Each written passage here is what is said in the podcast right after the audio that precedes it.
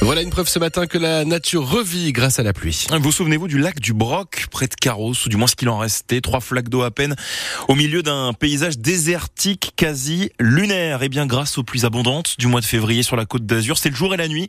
Fabien Fourel, le lac est remonté de 8 mètres. Les jours se suivent et se ressemblent. météo sur France Bleu Azur, on aura euh, pas mal de pluie. Euh, Vous avez entendu la radio? Ah là, c'est le paradis. Parce que le lac est de retour. c'est le paradis là. Philippe promène son chien ici la plupart du temps. Il a vu l'évolution en seulement quelques mois. C'était que des taches d'eau prenez le lac là, vous divisez par 100 et vous trouvez ce qui restait quoi. Vous pouvez traverser. Donc c'est vrai que c'est impressionnant. À ses côtés, Raoul, un peu en colère d'avoir vécu pareille situation. Moi, la chose que je comprends pas, aujourd'hui on a tellement d'émotions que c'est facile de mettre des pompes. Parce que l'eau est coulée dans le Var. Il y avait un gros débit. Le Var, il y a quoi 200 mètres? Ça coûte quoi de mettre des buses Les politiciens, je ne sais pas qu'est-ce qu'ils font. Le politicien, c'est le maire du Broc, Philippe Rat. Il y a pensé, bien sûr, mais... C'est juridiquement pas possible. Les lois sur l'eau empêchent de prélever euh, d'une rivière ou d'un fleuve pour pouvoir alimenter un lac. Alors il envisage une autre solution, capter l'eau d'un plateau au-dessus du village. Il alimente pour l'instant les fontaines de la commune. on sait très bien que bon, il pleut de moins en moins et que si un jour ça doit se reproduire, il faudrait y avoir des solutions pour le maintenir à niveau. D'ici là, le maire et les habitués du Broc savourent ce bruit comme si la nature nous offrait un sursis. Ça nous donnerait presque soif. Fabien Fourel, le lac du Broc, avant, après, en image sur francebleu.fr. Vous retrouvez aussi quelques chiffres et notamment une statistique. Il n'a jamais autant plu en février dans les Alpes-Maritimes depuis le début des relevés météo. La météo, tiens, il en sera question aussi avec euh, l'invité de la matinale dans un quart d'heure. L'un des patrons des CRS Montagne des Alpes-Maritimes sera avec nous sur France Bleu Azur.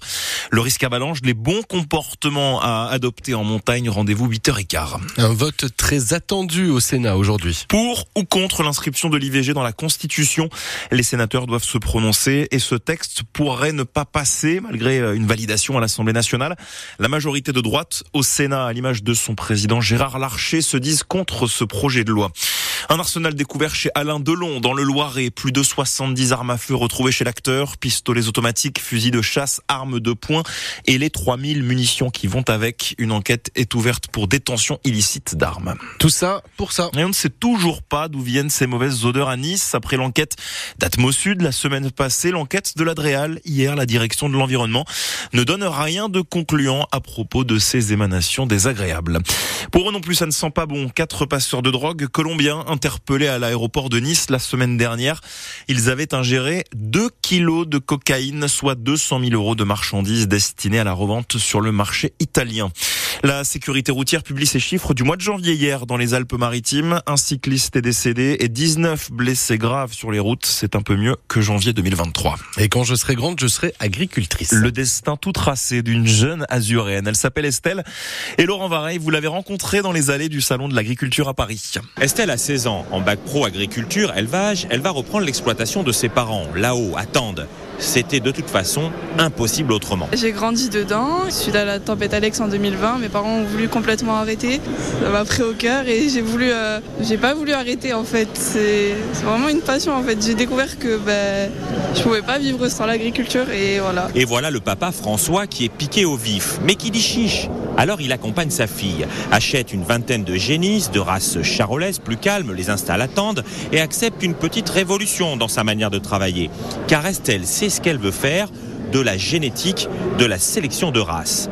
Alors, quand elle se retrouve devant les vaches charolaises de ce salon, les yeux d'Estelle se mettent à briller. Ah oui, c'est un rêve, c'est, ce serait impressionnant, incroyable même.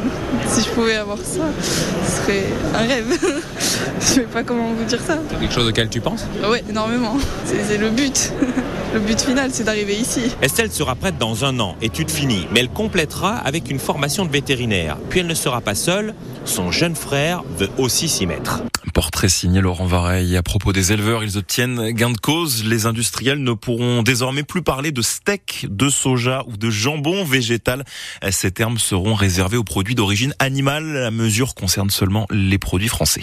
Les supporters de Nice surveillés de très près ce week-end à Toulouse. En marge de la rencontre de Ligue 1 de football dimanche à 13h, une rencontre à risque selon les autorités. Les fans des Rouges et Noirs ont interdiction de se promener dans le centre-ville de Toulouse et près de la gare pour éviter tout débordement.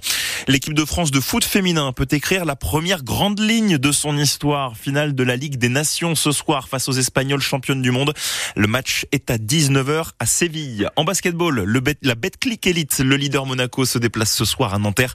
Match à 20h. Et puis le Corso Carnavalesque à Nice, ça aussi c'est ce soir après un report hier en raison des intempéries. Si vous avez votre billet, l'entrée c'est à partir de 18h30, début du show 20h30.